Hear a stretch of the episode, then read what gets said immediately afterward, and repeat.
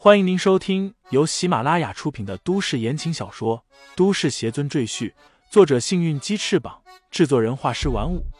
感兴趣的朋友，请看主页，点亮我的关注，点亮你的夜空。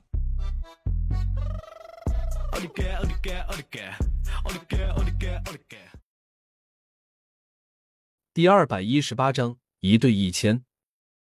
血绒花看在眼里，心里震惊的想到。这就是神仙的力量吧，好强大！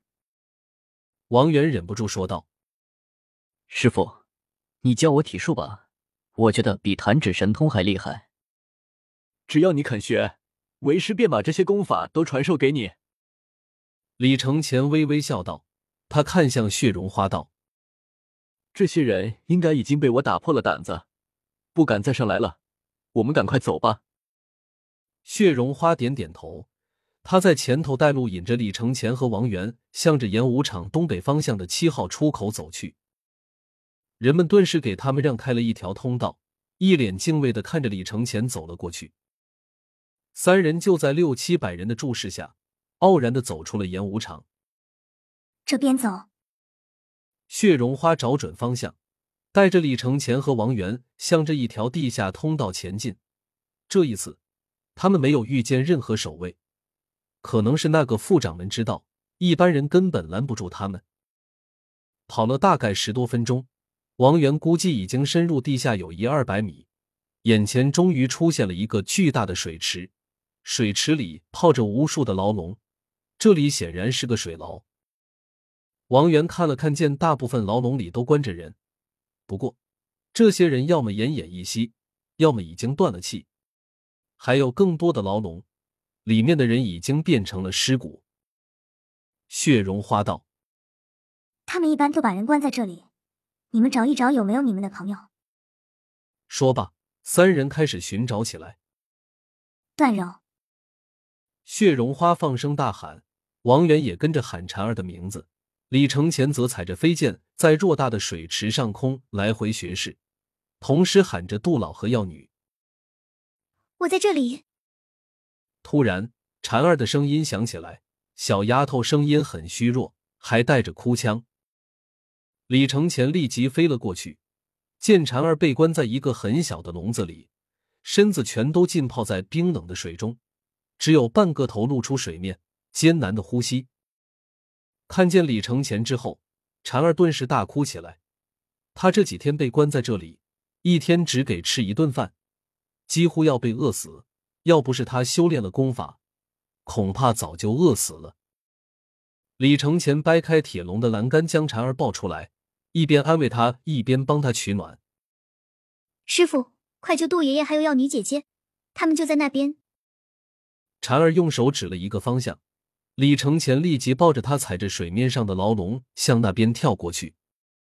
王源从另外一个方向调过来，三人最后一起找到了关着杜老的牢笼。杜老已经没了气息。杜老，李承前一脸悲痛，老人家年纪太大，哪里守得住这种折磨？而且有时候还吃不上饭，肯定熬不过来。王源也低叹一声：“杜老是个好人，他在李承前家的时候，还和杜老一起下过棋，也是杜老劝他改邪归正。”婵儿也大哭起来，但人死不能复生。杜老是再也不能活不过来了。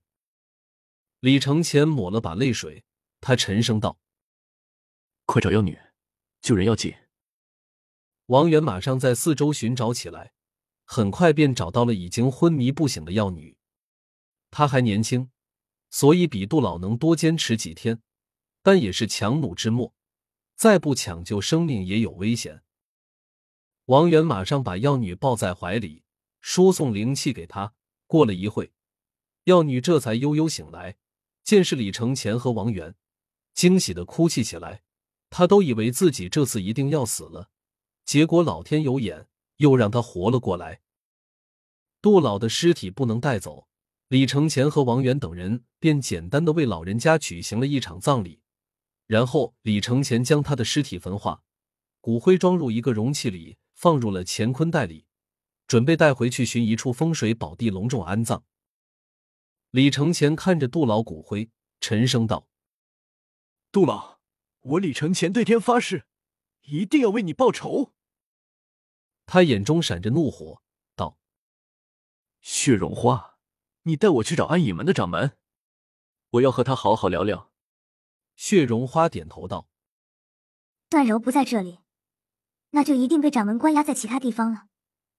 我们一起去找他。”众人收拾悲痛的情绪，跟着血绒花走出水牢，向着更高的地方前进。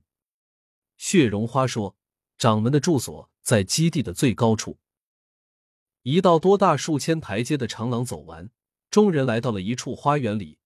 这里鸟语花香，还有很多小动物在其中栖息，显得十分和谐宁静，简直和暗影门杀戮血腥的气质一点都不相符。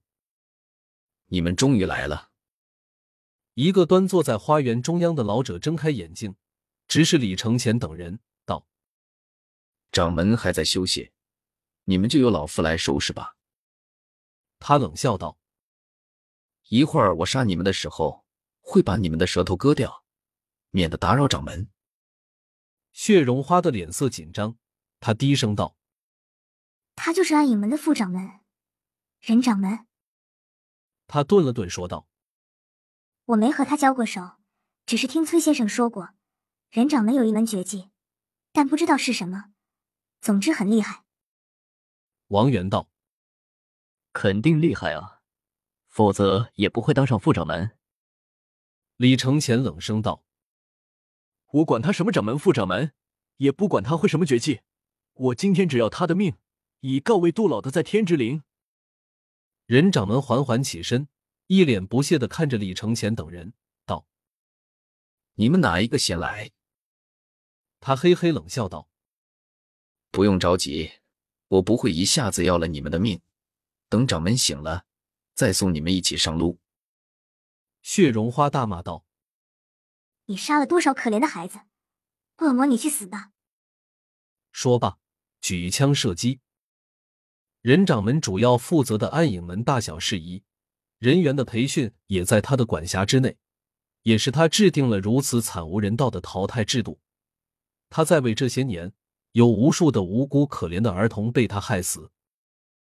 他的冷酷和残忍简直是罄竹难书。任掌门站着不动，任凭血绒花的子弹打在他的身上，但诡异的是，他的身体竟然一点血都没有流出来，更没有毙命。血绒花睁大了眼睛。难以置信的看着任掌门，心里暗道：“难道这家伙穿了防弹衣？”可是他刚才使用的都是穿甲弹，即便是防弹衣也应该受伤才对，怎么一点反应都没有？任掌门闷哼一声，身体突然急剧膨胀，不多时，从一个一米七左右的干瘦老头变成了一个两米多高的强壮汉子。他的年龄似乎也跟着年轻了几十岁，连花白的头发都变黑了。叮叮当当，十几颗弹头掉落在地上，全是从人掌门的身体上掉下来的。原来这些子弹只是被他的肉体挡住，根本没有打进去。王元一脸愕然，惊道：“这是返老还童。”听众朋友们，本集已播讲完毕。欢迎订阅专辑，投喂月票支持我。你的微醺夜晚，有我的下集陪伴。